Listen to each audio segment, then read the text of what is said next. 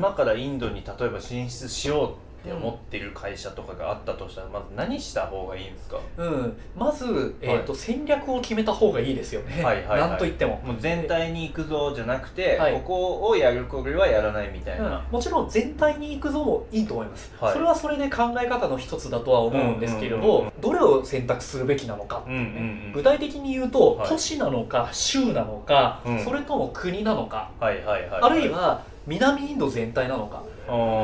超忘れられがちなんですけどであのインドのお隣にある国も超大国なんでバングラデシュ。バングラデシュも人口1億何千万人いますし確かにそう日本並みなんですよ。うんですし東のバングラデシュ西のパキスタンも1億何千万人いますし。あパキスタンもそんな1億人いたんですね。いますね。そっか。ちなみに日本の企業でいうとトヨタさんとか、はい。そういうところはもう大成功してますし、パキスタンほとんどパキスタンのあの車のシェアってほとんど日本車ばっかりなんで、あそうなんですね。はい、だから大成功してますすね。へえはいですしあのバングラデシュの方になってくると今度は製造業とかで、例えばうん。ユニクロさんとかがね工場をはい作られたとかい。あるいは船の船舶の解体業とかで、解体業。はい、今船舶の解体船舶の解体って当たり前ですけれど、船の造船のビジネスとかにつながっていくんで、ほうほうほうまあ、お国の重工業とかを発展させていくには重要な分野なんですけれど、へえ、船舶の解体は昔は中国とか台湾とかで行われてたんですが、はい。今かなりの割合がバングラデシュでやってるんですね。そうなんだ。でね船の墓場って言われる場所があって、はい。お好きだったらば船の墓場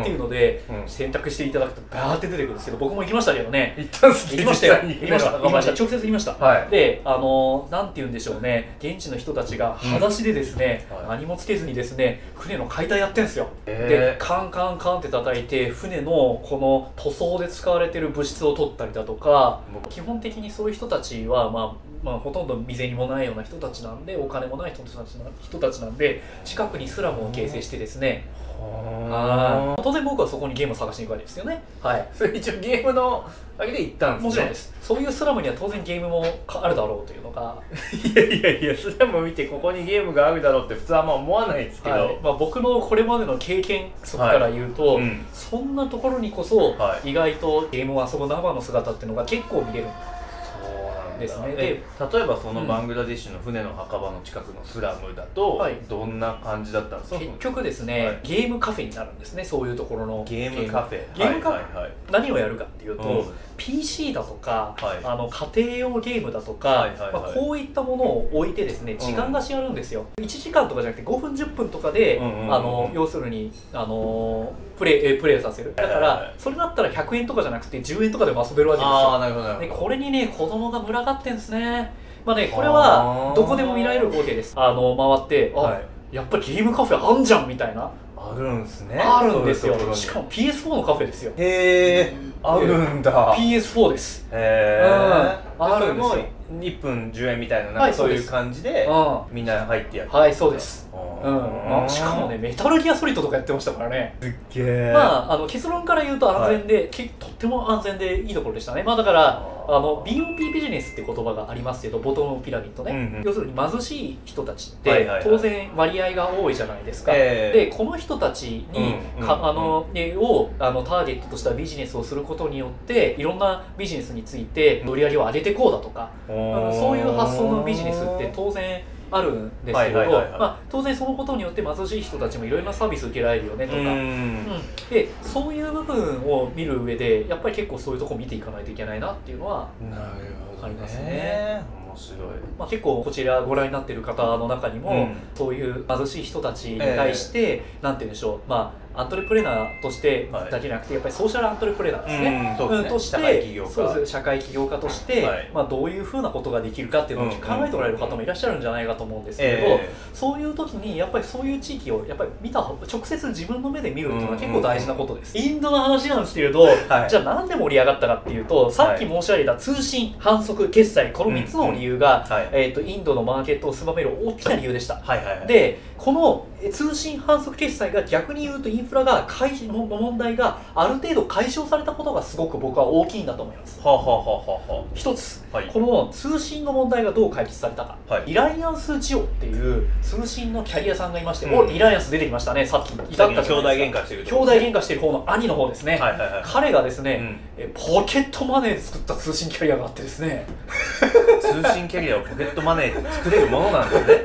だったと思います。なんかはいはいはいはい他にもいろいろ投資は募ってたと思いますけど、はあ基本は彼の自分のお金だったと思いますね。うんでそれでお作りになったリライアンスジオという会社があって、はい。でそこがか価格破壊戦略をやったんですよ。4GLTE について、はいはいはいで、はい。要するに何ギガまでっていうふうに普通かかってるけれど、ええ。いくらかお金払ったらばもうギギガ無制限みたいなああなるほどね、うん。今日本でいうなんちゃら放題みたいな感じのやつはい。をそれ作ったと、はい、うん。もう大騒ぎになりましたインド中が。そこそこでもそのインドの一般的な人から見ると、まあまあ高い価格ではあるんですよね。それはそうですね、うん。ただやっぱりそこにニーズが当然あったわけなんですね。だけど今までだったらば、そのギガを気にして気にしなきゃ、えー、といろいろできなかったんだ、うん。特にインドは動画が重要なんで。なんで動画重要かっていうとボリュッド文化があるんでああなるほどね。確かにあの TikTok とか、はい。最近見ると結構インドの人っぽい人が踊ってるやつ、割とみ出てきますよね。そうですそうです。だからあれはそういう背景があっはいたんだ、そうです。だから映像とかはい。動画の文化っていうのはうん。極めて浸透しているので、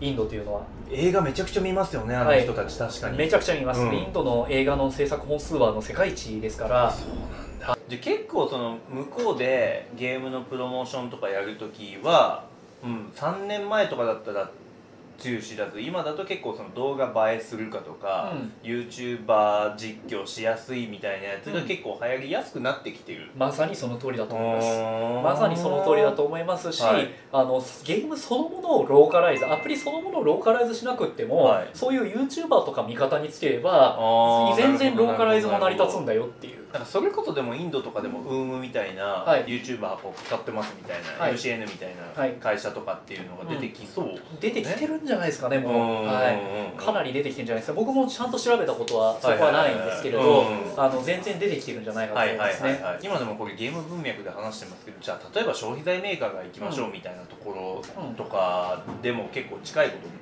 起こり得ますよあね全然得ると思いますね、うんだからその意味で、うん。その今まさに、はい。あのゆえー、と YouTuber って話しましたけれど、ええええそういう意味でローカルのはい。プロモーションがめちゃくちゃ難しいといううん。インドにおける難点がある意味ここでつながったんですよ。ああなるほど。ようやく要するにその YouTube だったりだとか、まあ、うん。TikTok かわかんないですけど、そういうオンラインチャンネルでうん。結構ユーザーに届けられるようになった、そういうことです、ううん、デジタルが意外にも意外なところで意外なつながりで問題を解決した。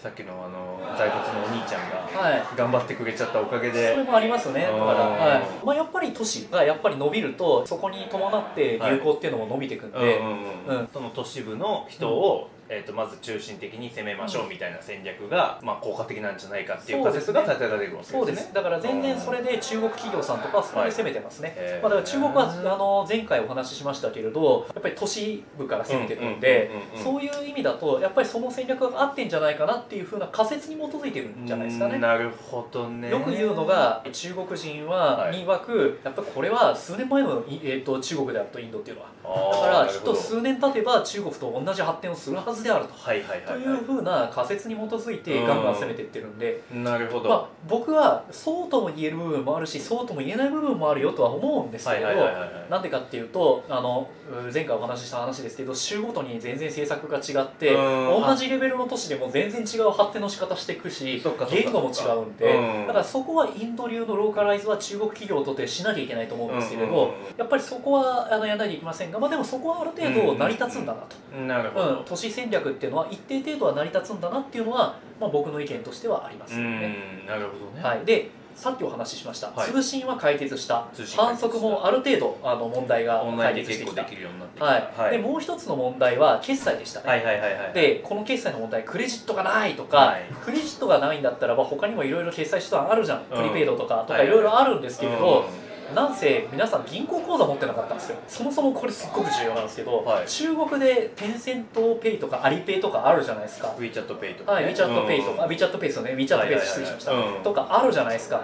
あれってすごい独特な例で新興国では、うん。大抵の場合の国では他の国では大体銀行銀行口座の普及率がめちゃくちゃ低いんですよ。新興国では。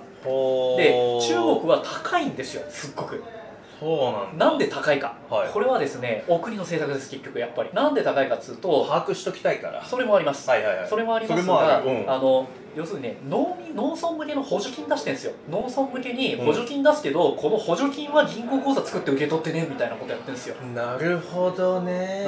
うん、とにかく銀行にみんな預けたがらない、うん。銀行の体力がめちゃくちゃ小さいし、うん。あの例えば日本みたいなメガバンクもないし、はいはいはい。バラバラなんですよ、うん。うん、ですし銀行のサービスも良くないし、うん。でなんか口座持っていいこともないし、うん。まあいろいろ理由はあります。だからそんな感じで銀行作んない。銀行口座作んない、うお話ししたアリペイとか、うんあの WeChatPay って銀行に紐づいてんで、うんうんうん。うん。銀行口座があればこそなんですよ。はいはいはい。なんだったらそこからもう発展してその個人とも紐づいてはい。個人の信用スコアがみたいな話になっていくからまあある意味ではそういうすごいなんていうかこう整備されてますよね。そうですねそうです、うん。でたとえクレジットカードの普及率あの銀面っていうのはありますけれど、はいはいはい。銀面は決してそんな普及率高くないじゃないですか人口全体から見るとね。あそうなんですか、あうん、全体から見ればってことです。だって審査通んないといけないんだもん。あーなる銀行っほどねて審査通るの大変、はいはいはいやまあ私たちはどうかわからうん。日本はともとして、はいはいはい。やっぱり中国みたいな国だったらやっぱり審査通ったりするのにすごい時間かかったりするわけですよう、ーんうん、でそういう時にやっぱアリペイとかって言うんですよ。あの WeChatPay の方が全然簡単だよねって話になってくるわけですよね、なるほどね。うん、だからそんな銀行の、えっと審査とか通んなくても、えっと全然余裕ではいはい WeChat ははい。使えるはいでこれが他の国でじゃあ成り立つかっていうと全然成り立ってなかった、うーん